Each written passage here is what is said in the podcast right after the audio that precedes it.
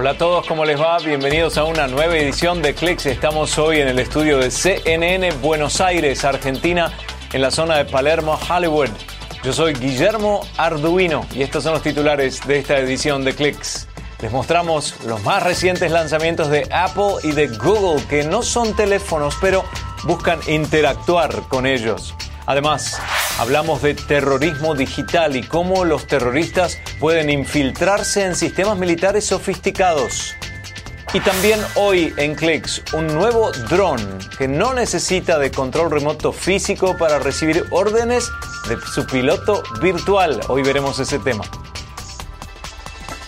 Pero vamos a comenzar con lanzamientos y en este caso de la empresa Apple porque Apple se lanza al mercado de los parlantes para el hogar y su objetivo de competencia es evidentemente el Amazon Echo recientemente presentado al público. El nuevo producto se llama HomePod es una bocina de casi 18 centímetros de alto para escuchar música, oír las noticias y controlar otros aparatos conectados en el hogar. El anuncio se realizó en la conferencia anual de desarrolladores de Apple en la ciudad de San José, California. Y el nuevo HomePod de Apple viene en colores blanco o negro y está diseñado como la cabeza de un micrófono. Dentro del aparato hay siete tweeters o parlantes de alta frecuencia para agudos, seis micrófonos y un chip A8, el mismo chip que contiene el teléfono iPhone. El HomePod saldrá a la venta este mismo año y costará 349 dólares en Estados Unidos. Apple asegura que el nuevo HomePod tiene mejor calidad de sonido que el Amazon Echo, por supuesto, y que Sonos y no logra eh, interacción con asistentes virtuales estos otros, pero sí el nuevo producto de Apple.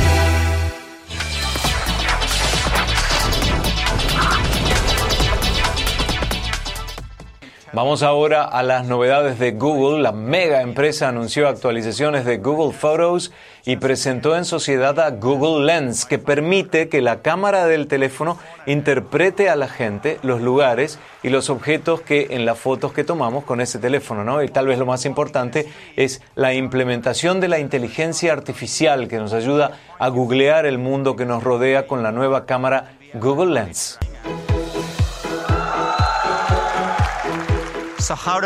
¿Cómo funciona? Por ejemplo, si están mirando algo y quieren saber de qué se trata, digamos, una flor, pueden activar Google Lens desde su asistente, enfocar y les dirá qué flor es. O si alguna vez han estado en la casa de un amigo y se metieron debajo de un escritorio solo para obtener el usuario y la clave de un router de Internet inalámbrico, pueden apuntarle con el teléfono.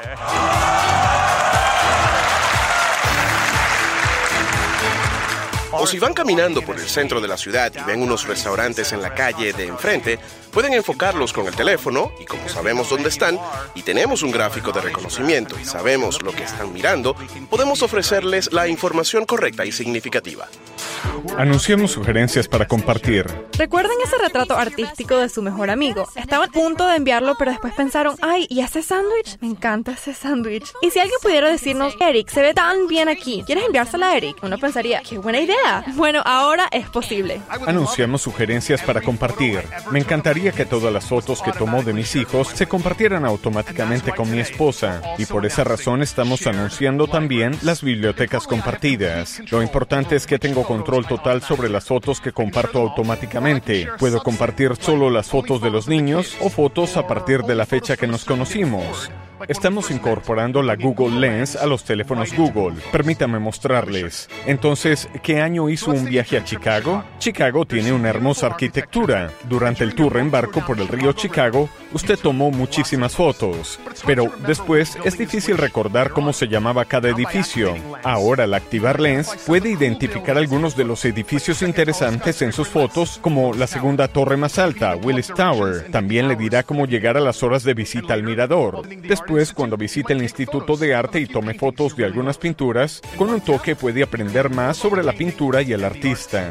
La captura de pantalla que te envió un amigo sobre el lugar de alquiler de bicicletas. Activamos Lens, podemos señalar el número de teléfono y llamar directamente desde la foto.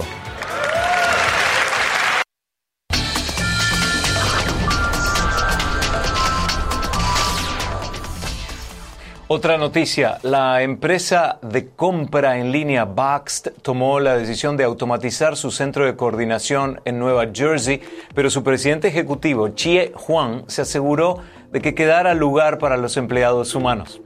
Cuando la mayor parte de los trabajadores piensan en la automatización, temen que la tecnología llegue para llevarse sus puestos de trabajo. Y en algunos casos es así. Pero cuando el mayorista en línea Boxed decidió automatizar su centro de envíos en Union, Nueva Jersey, la empresa quería dejar en claro que las personas todavía iban a ser parte necesaria en la ocasión. Cuando llegamos y anunciamos que íbamos a hacer un proyecto como este, el primer día le dijimos a todos... Seguramente tenían miedo. Seguro que nos mudaremos y el nuevo centro será automatizado. Todos se quedaron callados. Ahí pudimos decirles, bueno, nadie perderá su empleo y ahora irán de un cargo sin capacitación a un cargo capacitado. Hoy todos tienen que interactuar con un hardware o un software de última generación. ¿Cuán difícil fue el proceso de capacitación? Fue difícil. Yo estaba un poco nerviosa, no estaba muy segura de cómo sería. Nos calmaron a todos, que nadie se quedaría sin empleo, que todos tendrían un lugar. Sería distinto, pero todos tendrían un lugar. Boxet siempre está cambiando. Es muy emocionante, siempre sucede algo. Poca gente dijo, oh, me quedaré sin empleo, ya no estaré aquí, no sé qué haré. Pero lo que nos trajeron fue tan simple, que todos lo entienden rápidamente. Esas preocupaciones se van yendo de a poco y todos notan que aún estamos aquí. Desde que usted comenzó, los empleados han sido una parte esencial de este proyecto y emprendimiento. ¿Qué tipo de impacto pensó que tendría esto sobre sus empleados? Al pensar en el corto plazo, es fácil decir que al encender esta máquina ya no necesitamos el 75% de ustedes, porque el robot hace sus tareas. Pero eso no es pensar a largo plazo. Las empresas que son exitosas a largo plazo tratan muy bien a sus empleados.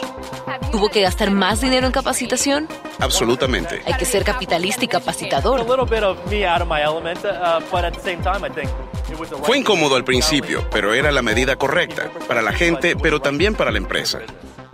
Pero la amenaza de que los robots quiten empleos a los humanos es bastante real. Un reciente estudio de PricewaterhouseCoopers muestra que un 38% de los estadounidenses podría perder su empleo por la automatización. Las industrias con más riesgo son las del transporte, manufactura, almacenamiento, venta al público y venta mayorista. ¿Cree que llegaremos al punto en que no habrá suficientes empleos para la gente? ¿Habrá que cambiar nuestra visión del empleo? La definición de empleo y las destrezas que necesitábamos como empleados deben cambiar, así como cambió en los últimos cientos de años. Si no desea cambiar y solo quiere empujar un carrito, no quiere lidiar con un iPad, ni con un software, ni con una pantalla táctil, entonces sí, hay una gran posibilidad de que su puesto, aquí o en otro lado, sea reemplazado. Pero si cambia y está dispuesto a ser recapacitado y dedicarse a eso, entonces probablemente usted evolucionará al igual que su rol.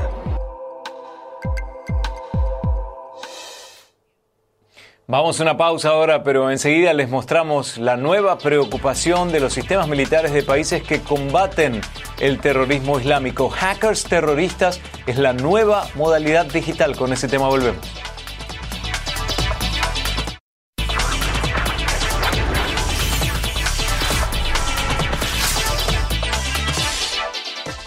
El terrorismo en el siglo XXI no solo es físico e intelectual, sino también digital y virtual. En el segmento de CNN Money, Almost Human, casi humano, vemos cómo un hacker es capaz de infiltrarse en sistemas militares y lo hizo en nombre del autoproclamado Estado Islámico.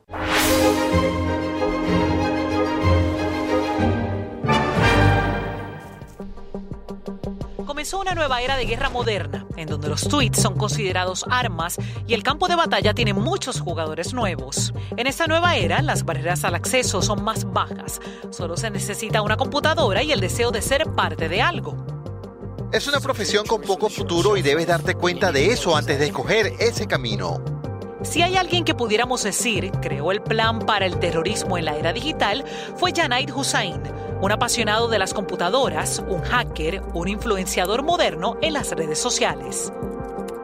Por eso, el 24 de agosto de 2015 fue el primer hacker considerado tan peligroso como para matar, con un ataque de dron. Antes de ISIS, Janaid era un chico callado de Birmingham, Inglaterra, quien creó un grupo de hackers con sus amigos de Internet. El grupo se llamaba Equipo Veneno y su modus operandi era ser antiautoridad y perjudicar a otros. Buscaban llamar la atención. Esta fue su obra, publicar la libreta privada de direcciones de Tony Blair en Internet. Pero Janaid pasó de hackear por diversión a hackear para ISIS. Los tweets de Hussein lo muestran vitoreando a los dos atacantes y un funcionario de Estados Unidos le dijo a CNN que los investigadores analizan a qué nivel participó Hussein en los ataques. ¿Cómo fue que un chico inteligente, apasionado por las computadoras, pasó a ser la imagen de terrorista del siglo XXI? Para responder a eso, iría a Las Vegas. Antes de que Janite se uniera a ISIS, estuvo con otros hackers. Muchos de ellos se desconectaron para DEFCON. Cada año, más de 20.000 codificadores, hackers y expertos en seguridad llegan a Las Vegas para mostrar sus habilidades cibernéticas y pasarla bien. Este es el corazón del monstruo. Detrás de mí tenemos la zona de piratería de autos. Aquí hay hackers de todo el mundo. Durante años, los agentes federales aumentaron su presencia en DEFCON. Tienen agentes encubiertos y se infiltran en fiestas de ciberpiratas. Estamos en una de muchas fiestas de DEFCON y nos divertiremos con los hackers. Muchas de estas personas hackearon para resaltar vulnerabilidades de seguridad. Otros están en un área gris. Hay que cuidarse cuando alguien le entrega su tarjeta personal. Esto se activará y se adueñará por completo de su teléfono. ¿Esa es una tarjeta que entregan aquí? Sí. El espíritu de esa comunidad es la curiosidad, desarmar cosas y rearmarlas. ¿Alguien más quiere que yo abra algo? Esta es la comunidad en la que Yanai se sintió aceptado. Es clandestina, es diferente, es raro, hasta interesante, pero no es la imagen del terror.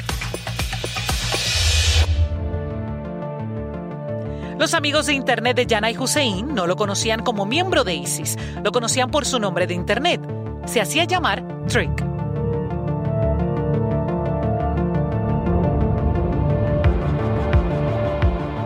Mientras yo estaba en la ciudad para DEFCON, me reuní con otra persona que se hace llamar Vince in the Bay. Conocía las actividades de Trick en Internet y seguía su participación con el equipo Veneno.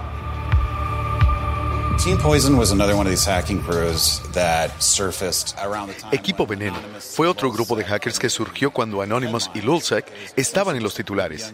Eran jóvenes conectados a la web que decidieron ser un equipo, un equipo de hackers. Supuestamente, Trick hackeó el buzón de voz de Tony Blair. ¿De qué sirve hackear a Tony Blair? ¿Es por la fama? El hackear a Tony Blair merece una distinción. Quieren impresionar a sus colegas. Quieren mostrar lo habilidosos que son, cuán ingeniosos son. Trick terminó en prisión a los 18 años por sus travesuras en Internet. Estuvo ahí por seis meses en Feltham Young Offenders. Poco después de quedar en libertad, desapareció en Siria pero siguió conectado con sus amigos hackers en busca de nuevas maneras de causar caos.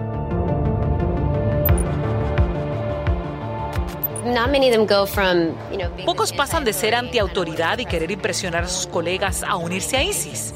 Él quería ser parte de algo más grande que un equipo pequeño de hackers en Internet. Obviamente, él quería llevarlo al siguiente nivel. Desafortunadamente, en ese nivel, el riesgo es demasiado alto. ¿Cuál fue la reacción en la comunidad de hackers? Lo que tenga la etiqueta de ISIS es considerado malvado. Para muchos, es bueno atacar con un dron a alguien de ISIS. Mi reacción más bien fue, wow, ¿es broma? Un par de años atrás, el chico hackeaba con el equipo Veneno y ahora lo matan con un dron. Esto es una consecuencia real. Es la consecuencia más real que podría haber. Para mí es una locura que ejecuten a alguien por algo que hizo en Internet. Execution. Esta es la vida en el siglo XXI, sin duda. Hagamos una pausa para ponernos al tanto de las noticias más importantes a esta hora.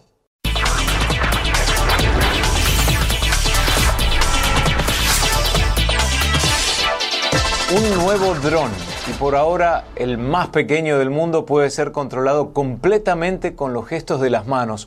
Es el dron Spark de DJI una compañía china. El artefacto cabe en la palma de la mano y tiene menos tamaño y menor precio que lo que habíamos visto hasta ahora en la industria.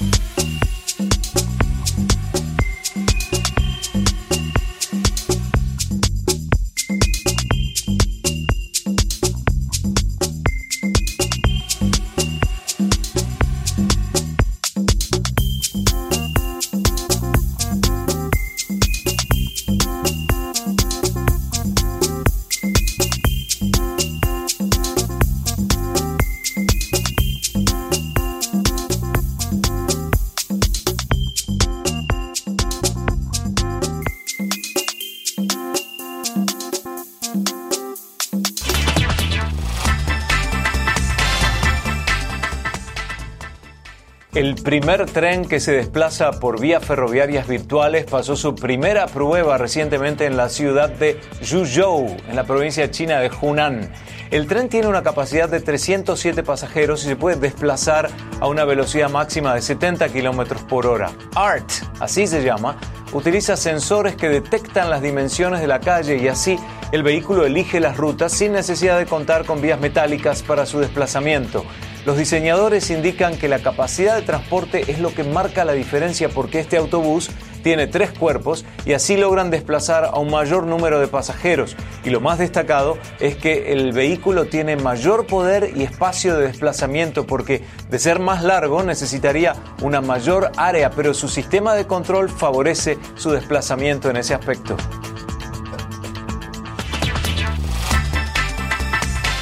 Y nos preguntamos cuál es la imagen típica que tenemos de un hacker digital. El típico hombre joven que se cubre la cabeza y tipea a gran velocidad en una computadora, bueno, ese no es un reflejo preciso de la realidad. Lo tenemos al regresar.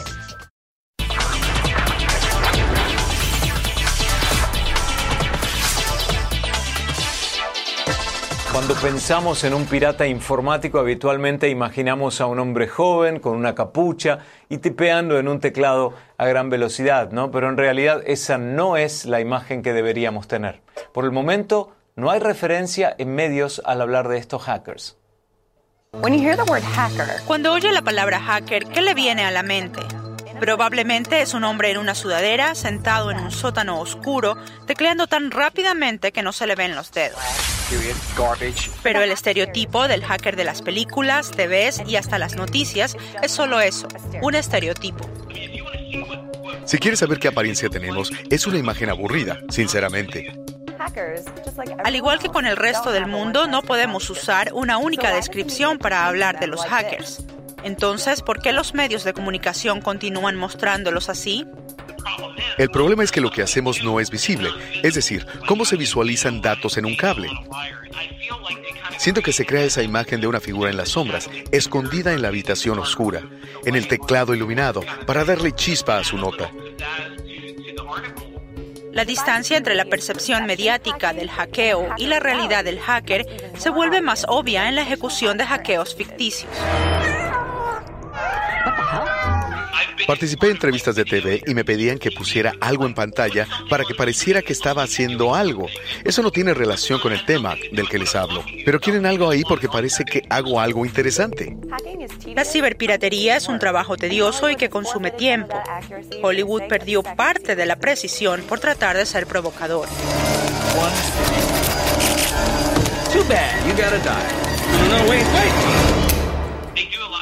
Hacen muchas cosas en esa película que no tienen sentido alguno. Por ejemplo, hay lindos monitores que se unen para crear una pantalla gigante, que supuestamente ayuda a hackear mejor. Hay una instancia graciosa en que dos personas teclean el mismo teclado al mismo tiempo. Diría que uno de los mejores probablemente es Mr. Robert. Quien sea el asesor técnico de Mr. Robert hace un gran trabajo. Uno de los asesores es Mark Rogers. Muchos hackeos mostrados en Mr. Robot se basan en algunos que Mark hizo. Los hago en casa, los grabo y luego envío videos de lo que hice. Ellos generan modelos animados para producir la animación que ustedes ven en televisión. Aunque Mr. Robot muestra bien los hackeos, Mark dice que todos deben mejorar para representar adecuadamente la cultura del hacker. Una de las críticas que tuve sobre Mr. Robot es que la tecnología es la correcta, la motivación también, pero la cultura no lo es. Intentan mejorarlo cada vez más, pero les resulta difícil. Las primeras películas de hackers eran cosas como Wargames. Se veía un joven o unos jóvenes. Andaban por ahí y hacían cosas típicas de gente de su edad. Eso es bastante preciso. Más adelante surgieron películas como Sneakers, que es escalofriante. Y finalmente aparecen cintas como Hackers, y así surge el muchacho con patineta y sudadera. Aunque los hackers no las usaban obsesivamente, la sudadera se quedó. Los jóvenes que intentaban entrar en la comunidad de hackers adoptaron el estereotipo de la sudadera. Si mira los verdaderos hackers que filmaron, no se visten como hackers. Bueno, a menos que sean unos principiantes. Algunos podrían ser confundidos con simpatizantes de rock. Chaquetas de cuero, tachuelas, botas, todo eso es normal. Y también usan ropa casual. Los únicos que comenzaron con pelo teñido y patinetas fueron porque vieron la película y decidieron convertirse en hackers y tomaron la imagen de la película. ¿Cómo pueden los medios representar más fielmente a un hacker? En vez de inventarse la imagen de un hacker, pueden venir y ver qué apariencia tiene un hacker. Es lo menos glamoroso que puedan imaginarse. El hackeo no es como toda esa representación estilo James Bond. Se nos acabó el tiempo por esta edición, esta vez desde Buenos Aires en Argentina. Ya estamos posteando en facebook.com barra cnn algunas de las historias de este programa para que ustedes se las muestren a sus amigos. Soy Guillermo Arduino desde Buenos Aires. Nos vemos en la próxima edición. Gracias. Chao.